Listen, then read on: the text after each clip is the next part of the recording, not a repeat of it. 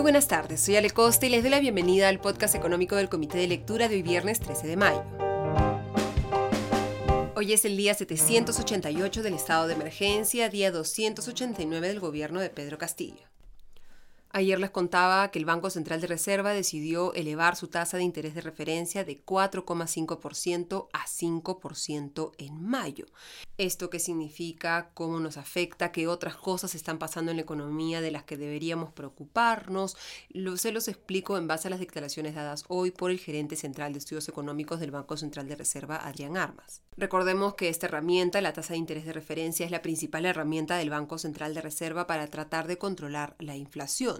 El Banco Central de Reserva no tiene efecto o control sobre la oferta, que recordemos es el problema que tenemos en este momento que está generando la inflación.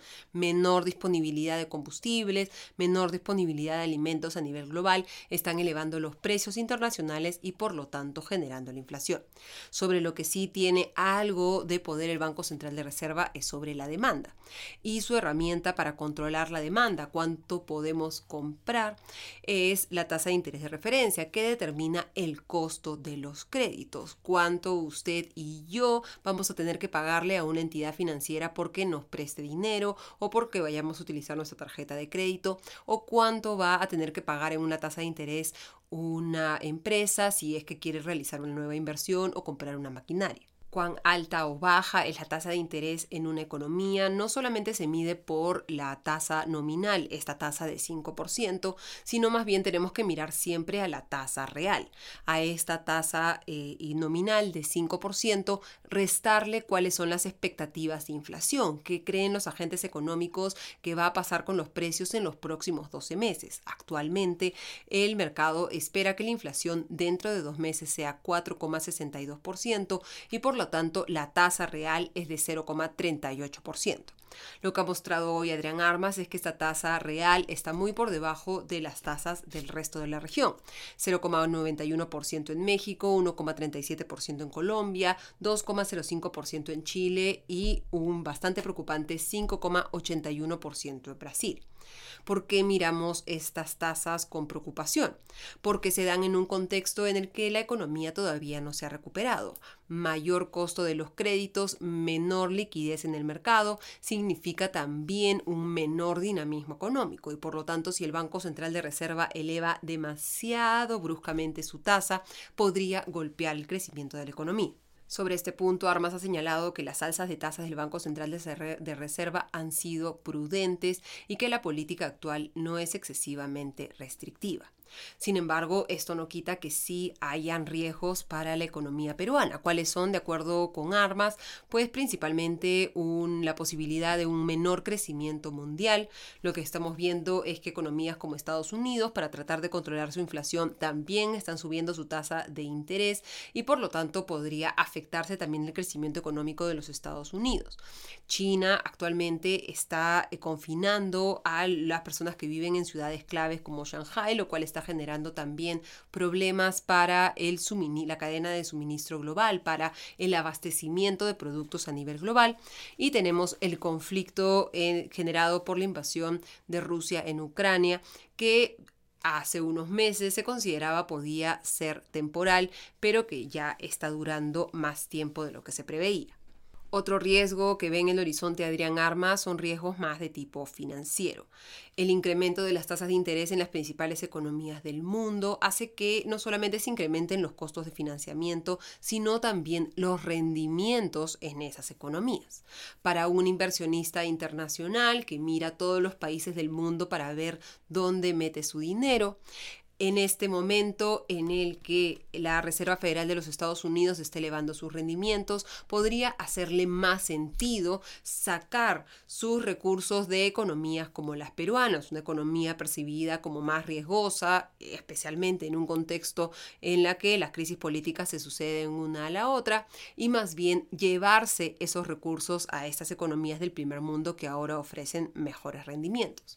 Otro riesgo son los riesgos internos. En el frente interno lo que ve es riesgos de mayores conflictos y conflictos sociales que puedan perjudicar la confianza empresarial, que recordemos como muestra la última encuesta del Banco Central de Reserva, se ha deteriorado fuertemente. Hay un deterioro, ha señalado, generalizado de las expectativas empresariales, de lo que los empresarios creen que va a pasar con la economía en un futuro cercano, en los próximos tres meses o dentro de 12 meses desde el lado de la inflación, de qué va a pasar con los precios, lo que se ha mostrado en la presentación hoy del Banco Central de Reserva es que a nivel internacional estos siguen subiendo y principalmente el precio de los fertilizantes, que entre abril del año pasado y abril de este año su precio se ha incrementado 162,7% de acuerdo con el Banco Central.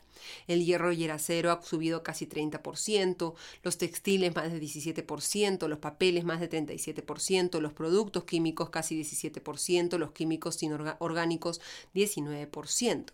Esto va a generar o va a seguir generando una presión sobre la inflación, aunque de acuerdo con Adrián Armas, en mayo se vería una inflación más baja que la que hemos visto en el mes de abril y en el mes de mayo. Calcula el Banco Central de Reserva también que a partir de julio del 2022 se vería una tendencia decreciente de la inflación y recién en, eh, entre el segundo y el tercer trimestre del próximo año veríamos a la inflación en el rango meta ideal por debajo del 3% que fundamentan estas expectativas en un contexto en el que tenemos problemas para acceder a fertilizantes y por lo tanto la producción agrícola podría estar en riesgo. Adrián Armas señala que de acuerdo con datos del Banco Central de Reserva, esta falta de fertilizantes de alguna manera va a poder ser compensada parcialmente por un incremento de la disponibilidad de agua. Las proyecciones más claras del Banco Central las conoceremos el próximo mes en junio, cuando éste publique su segundo reporte de inflación del año con todas las proyecciones de inflación, las proyecciones para el crecimiento de la economía para este y para el próximo año, y también cuáles son los riesgos que identifica el presidente del Banco Central de Reserva, Julio Velarde. Lo que se tiene hasta el momento y lo que comentó Adrián Armas es que en el primer trimestre del año habría crecido la economía peruana 4% y que en marzo el crecimiento habría sido de alrededor de esta misma cifra. Sin embargo, lo que están viendo es una caída en el PBI minero por los conflictos sociales. Armas también llamó la atención respecto al incremento de los rendimientos de los bonos soberanos. Los bonos soberanos, recordemos, son estos instrumentos que emite el Estado peruano para financiarse. Lo que se está viendo de cara a los bonos soberanos es un fuerte incremento de estos rendimientos, incluso por encima de los rendimientos de bonos soberanos de otros países de la región. En mayo, el rendimiento de los bonos soberanos a 10 años ha llegado a 8,02%, un fuerte avance frente al 7,87% que se registraba en abril, del 5,87% que se registraba a fin del año pasado y al 3,50% que se registraba en diciembre del 2020 que refleja estos bonos soberanos. Los bonos soberanos reflejan qué tan riesgoso se percibe a nuestro país, qué tanto nos tienen que cobrar para prestarnos dinero. Un incremento del rendimiento de los bonos soberanos lo que significa es que se está haciendo más caro para el Perú financiarse a través de la emisión de estos bonos, que tiene que pagar más para endeudarse y al mismo tiempo eso significa que nosotros también vamos a tener que pagar más para endeudarnos a largo plazo. Recordemos que las tasas de interés de los créditos hipotecarios, las tasas de interés que pagamos para comprar una vivienda, siguen el rendimiento de los bonos soberanos y ya se está viendo un incremento en los costos de los créditos hipotecarios. En diciembre del 2021, hace tan solo cinco meses, la tasa promedio de los créditos hipotecarios era de 6,85% y ahora el promedio es de 7,40%. En este escenario de incremento de inflación y de incremento de los rendimientos de los bonos soberanos, por eso preocupa la posibilidad de que se pueda aprobar un nuevo retiro de los fondos de las AFPs. Eh, lo que ha explicado Armas hoy es que desde el punto de vista del Banco Central de Reserva, que difiere de algunos expertos y algunas consultoras como Face Consultores, ellos prevén que el efecto sobre inflación no sea tan alto. ¿Por qué? Porque de acuerdo con las cifras del Banco Central de Reserva también el empleo formal se ha venido recuperando, un fuerte incremento en marzo del ingreso promedio formal total, cuánto gana cada trabajador formal en nuestro país de acuerdo con la plantilla electrónica, ha aumentado 20,9%. Un trabajador promedio en marzo gana 20,9% más de lo que ganaba en marzo del 2021. El cálculo del Banco Central de Reserva es que debido a que este retiro se da en esta recuperación del empleo formal y de los ingresos, estos retiros no se destinarían al consumo, sino más bien se destinarían al ahorro y por lo tanto no entrarían a alimentar la inflación. La pregunta ahí entonces es, y esto es para los congresistas, ¿para qué se necesita un retiro en este momento en el que el empleo formal se está recuperando? Y además un retiro que no discrimina entre aquellos que están empleados y no lo que permite que incluso personas que no lo necesiten puedan retirar sus fondos de pensiones. No habría ningún problema con esto si es que el retiro no generara otros efectos que sí pueden afectar a todos los demás. Adrián Armas ha explicado que también hay efectos en el canal financiero. El retiro ha causado preocupación en los mercados financieros y esto aunado al ruido político ha llevado a este incremento de los bonos soberanos que les comentaba, que ya están afectando los costos de los créditos hipotecarios. ¿Y esto por qué se da? Porque las AFPs, que son el gran ahorro nacional en el sector privado, son los que demandan, uno de los que más demandan estos bonos soberanos. Si es que estos demandantes van a tener menores recursos, se va a caer la demanda sobre los bonos soberanos y por lo tanto se cae el precio y se incrementan los rendimientos. Para un extranjero inversionista, además, el hecho de que no haya demanda local sobre estos bonos soberanos los lleva a dudar un poco más respecto a exponerse a riesgo Perú. Y esto ya ha sucedido, como explica Armas, con tan solo el anuncio de que se iba a evaluar el retiro de los fondos de las AFP, ni siquiera con la aprobación del retiro. Ha habido una salida de capitales de inversionistas no residentes y el otro efecto de este, y es el que también nos tiene que preocupar, es el incremento del tipo de cambio. Aún estamos a la espera de que el Ejecutivo decida qué va a hacer con el retiro de los fondos de las AFPs, pero como ya hemos evaluado, seguramente el Congreso igual lo va a aprobar. Esperemos que el Ejecutivo plantee algún tipo de focalización de estos retiros, que se permitan solo los retiros para aquellos que efectivamente lo necesiten para poder tratar de mitigar estos efectos negativos, mientras al mismo tiempo se ayuda de alguna manera a los peruanos que sí lo necesitan.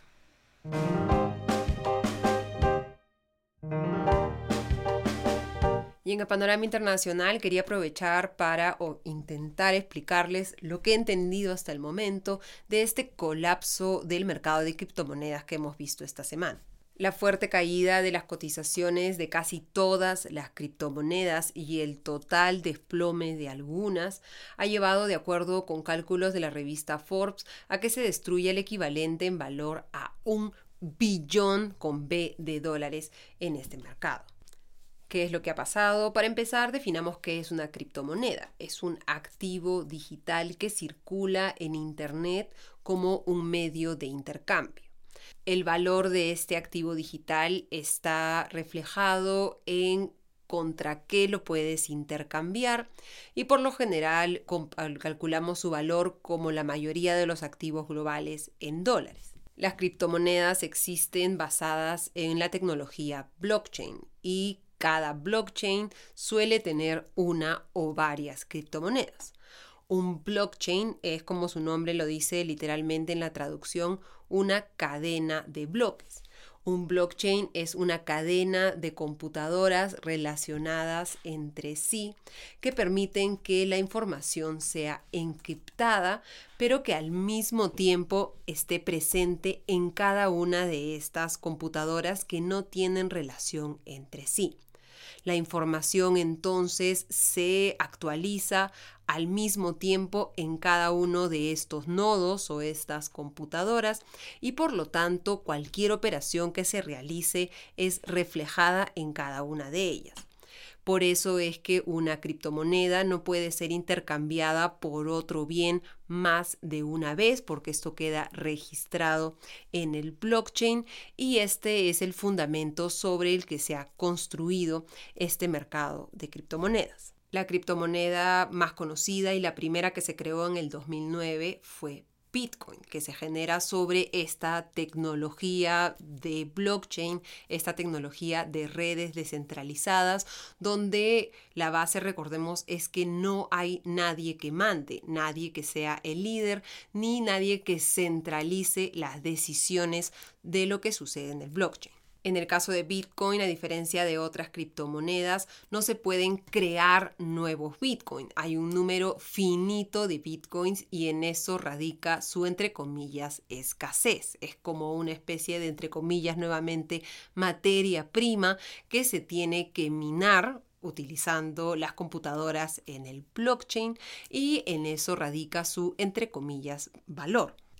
Con el tiempo han surgido otro tipo de criptomonedas como la UST o Terra USD, una criptomoneda construida sobre el blockchain de Terra, una compañía fundada por el coreano Do Kwon, una especie de estrella o líder carismático en el mundo de las criptomonedas. Esta criptomoneda UST o Terra USD como US dollar, lo que es es una stable coin, un tipo específico de criptomoneda que lo que promete es tener un valor pegado al dólar.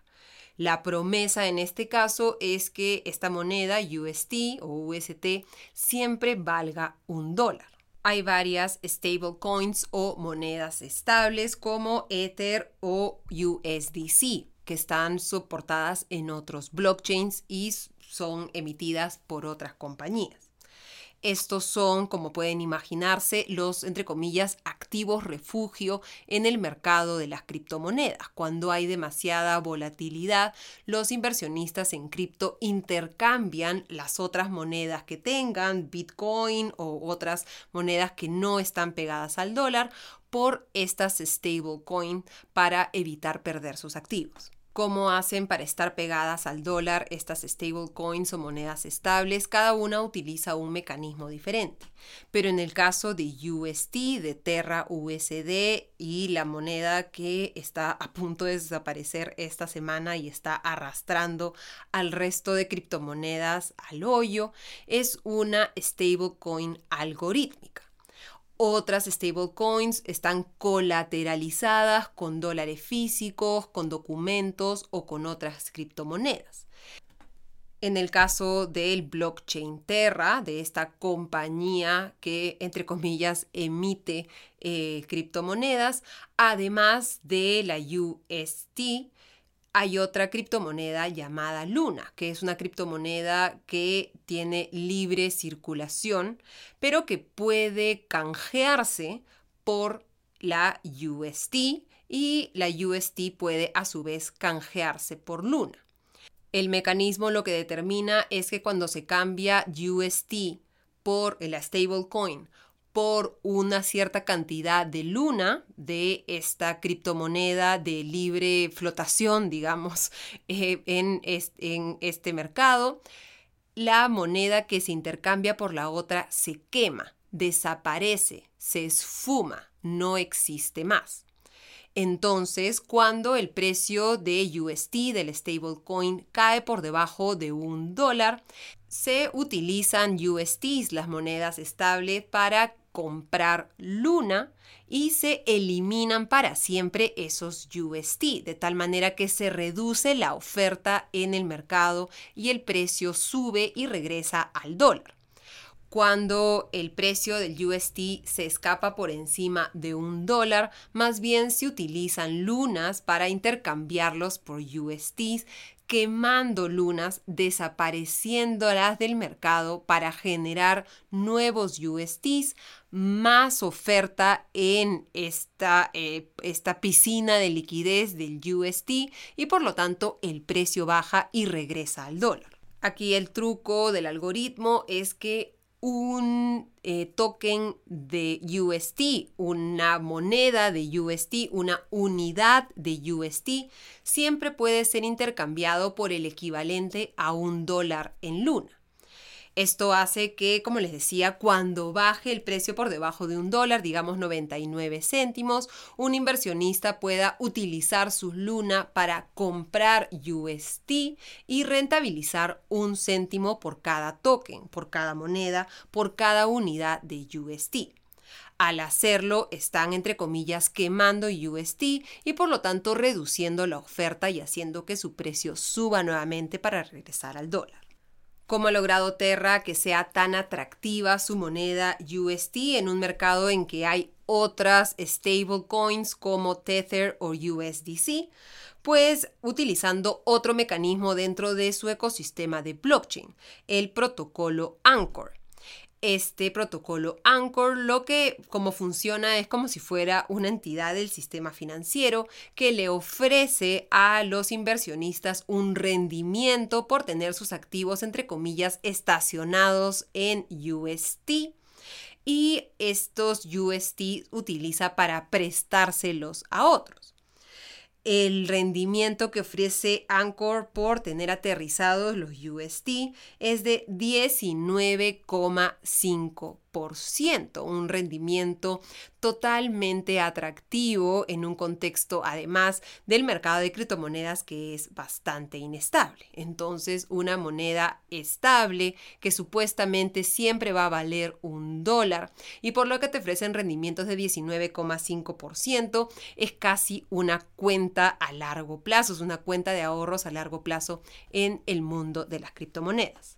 Y para terminar de pintar este ecosistema de Terra, que recordemos produce UST, produce la otra criptomoneda que no es estable, Luna, y tiene este protocolo Anchor que, entre comillas, recibe depósitos y da préstamos.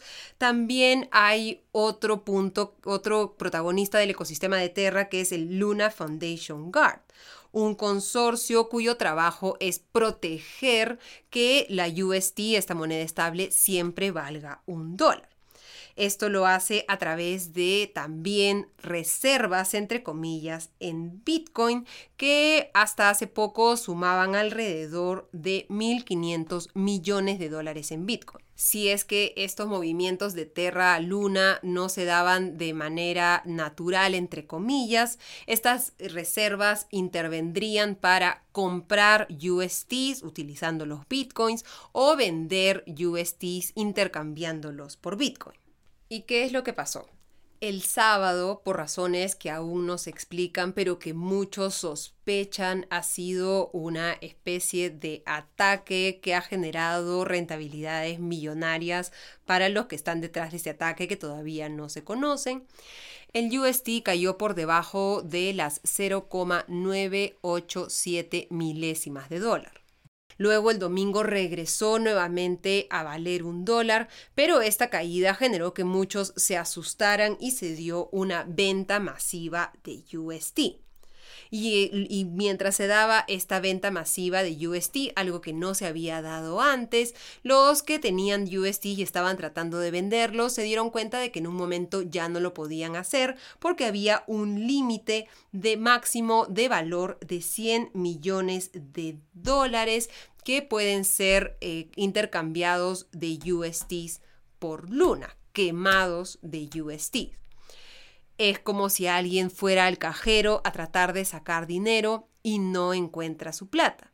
Entonces en el mercado de criptomonedas se ha dado el equivalente a una corrida financiera todos tratando primero de sacar su dinero de UST, después de tratar de sacar su dinero de Luna, mientras el blockchain y esta Luna Foundation trataba de vender Bitcoin para tratar de seguir estabilizando a su moneda, lo cual a su vez hacía que el Bitcoin cayera y por lo tanto se ha generado un pánico en el sector de criptomonedas que ha hecho que por ejemplo el, el Bitcoin perdón, caiga por debajo de los 27 mil dólares luego de haber estado la semana pasada cotizado en 40 mil dólares. El UST llegó ayer a su mínimo de 30 centavos, terrible para una criptomoneda estable que promete supuestamente valer siempre un dólar.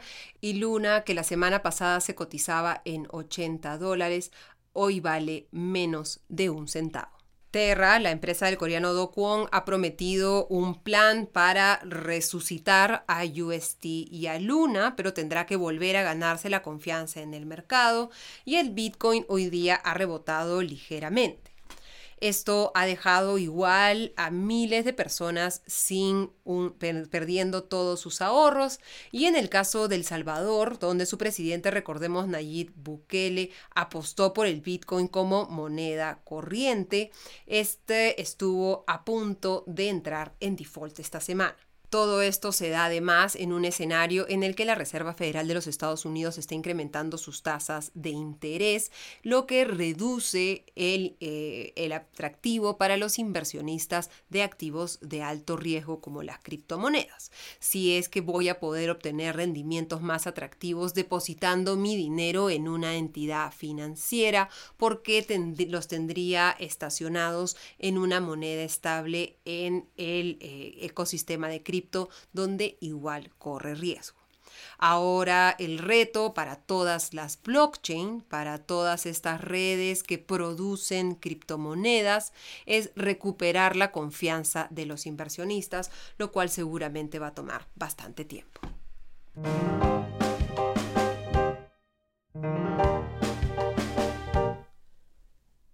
Mirando el cierre de los mercados, hoy la Bolsa de Valores de Nueva York rebotó. El índice Nasdaq avanzó 3,82%, el Dow Jones 1,47% y el Standard Poor's 2,39%.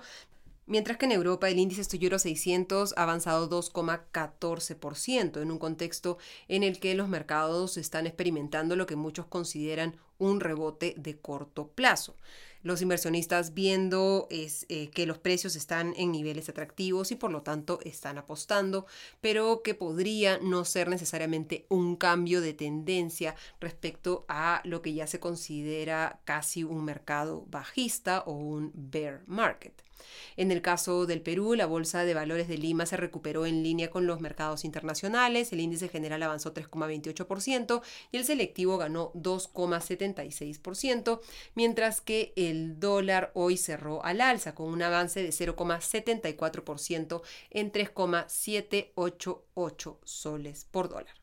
Las acciones de Twitter se desplomaban casi 10% en un contexto en el que Elon Musk, el hombre más rico del mundo, ha dicho que va a poner una pausa en la operación de compra hasta que Twitter le entregue información sobre la cantidad de cuentas falsas que hay en esta red social. Terminamos así el podcast económico de hoy. Les deseo una excelente tarde, una mejor noche y un increíble fin de semana.